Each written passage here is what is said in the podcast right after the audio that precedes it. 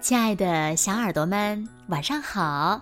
又到了听故事的时间了，你的小耳朵准备好了吗？我是每天晚上为小朋友们讲故事的子墨姐姐。今天呀，我们要听到的故事呢，名字叫做《小鹅南希》。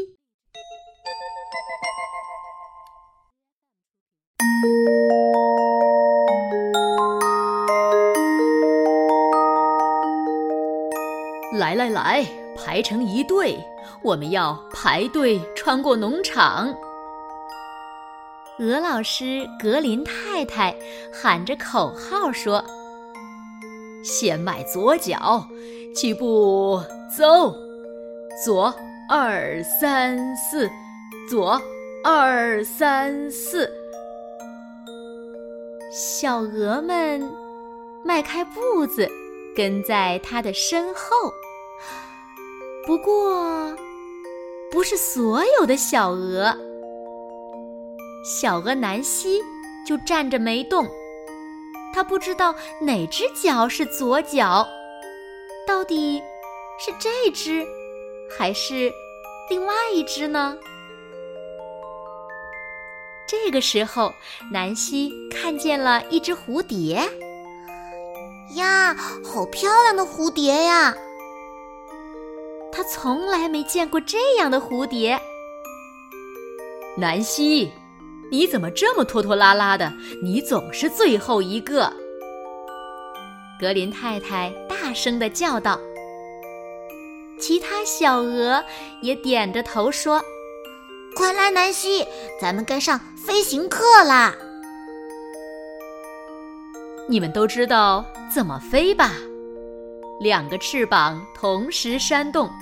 伸直双腿飞过去，然后落下来。格林太太说：“小鹅们一个接一个的飞过了农场。”到你啦，南希！小鹅们说。南希助跑了几步，摇摇摆摆地飞向空中。嘿，又是那只蝴蝶！南希兴奋地看着它，啪啦啪啦拍着翅膀，啪！南希落地时摔了个脚朝天。幸运的是，草地又厚又软。南希，你到底在看什么呀？伤到没有？格林太太吃惊地说。南希摇摇头。好了，孩子们，你们表现的都很不错。今天的课就到这里了，明天一早我们练习游泳。格林太太说：“什么？还要学游泳？”南希很不开心，摇摇摆摆的回家了。怎么啦？鹅妈妈。看见沮丧的南希，问道：“哎，妈妈，我什么事都做不好，走路不行，飞行不行，游泳更不行。”南希苦恼地说：“ 我觉得没那么糟糕。跟妈妈说说，你长大了想做什么呀？”鹅妈妈说：“研究蝴蝶。”南希兴奋地回答：“啊，那你得先学会飞行才行啊，不然你可追不上蝴蝶哦。”鹅妈妈温柔地说。那天晚上，南希怎么也睡不着，他不知道该怎么办才好。他可以练习走路和飞行，可是游泳……哼。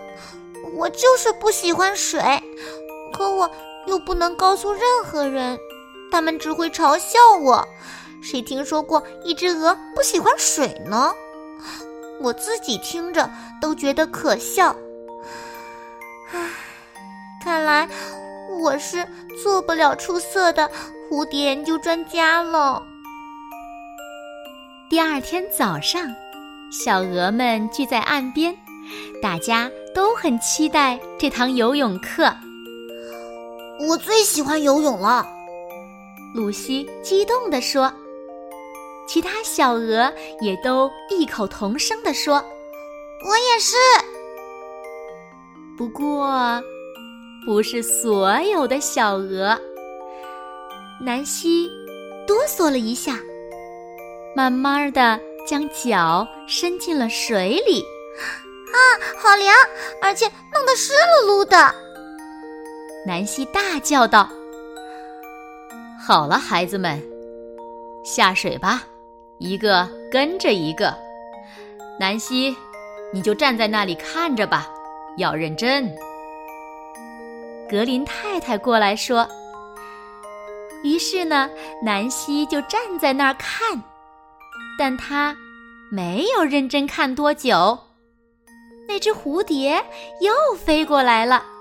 南希高兴的又蹦又跳，啊，我要离近点去看看。啊！可怎么才能接近它呢？这时，南希看见了一片荷叶。他说：“哼，这样准行。”南希轻快地掠过水面。格林太太，快看，南希游得多快呀！小鹅们叫道。大家都很惊讶。看着南希站在荷叶上，灵巧地划过水面。快要靠近蝴蝶时，南希放慢了速度，优美的绕着蝴蝶转了一圈，以免惊吓了它。这是南希第一次近距离的观察蝴蝶。哇哦，你真美呀！如果你是我最先发现的，我就叫你 南希蝶。他说。不一会儿，蝴蝶飞走了，南希开心地划回岸边。太棒了，南希！小鹅们兴奋地拍打着翅膀，大声地喝彩。太不可思议了！你是怎么做到的？啊！你们在说什么？哦，你们说荷叶冲浪呀？南希说：“对呀，你能教教我们吗？”小鹅们恳求道：“嗯，当然可以啦。你们也想了解一下蝴蝶吗？”南希眼睛一亮。接下来的时光十分美好，到处都是欢声笑语。小鹅们跟着南希学习荷叶冲浪，认识蝴蝶。是所有的小鹅吗？是的，这回是所有的小鹅。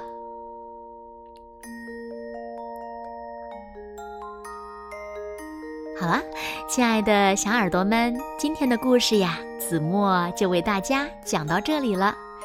那小朋友们，你们喜欢南希吗？还有，你们长大以后想做什么呢？快快留言告诉子墨姐姐吧。好啦，那今天就到这里了。明天晚上八点，子墨依然会在这里，用一个好听的故事。等你回来哦，你一定会回来的，对吗？那如果小朋友们喜欢听子墨姐姐讲的故事，不要忘了点赞和分享哦。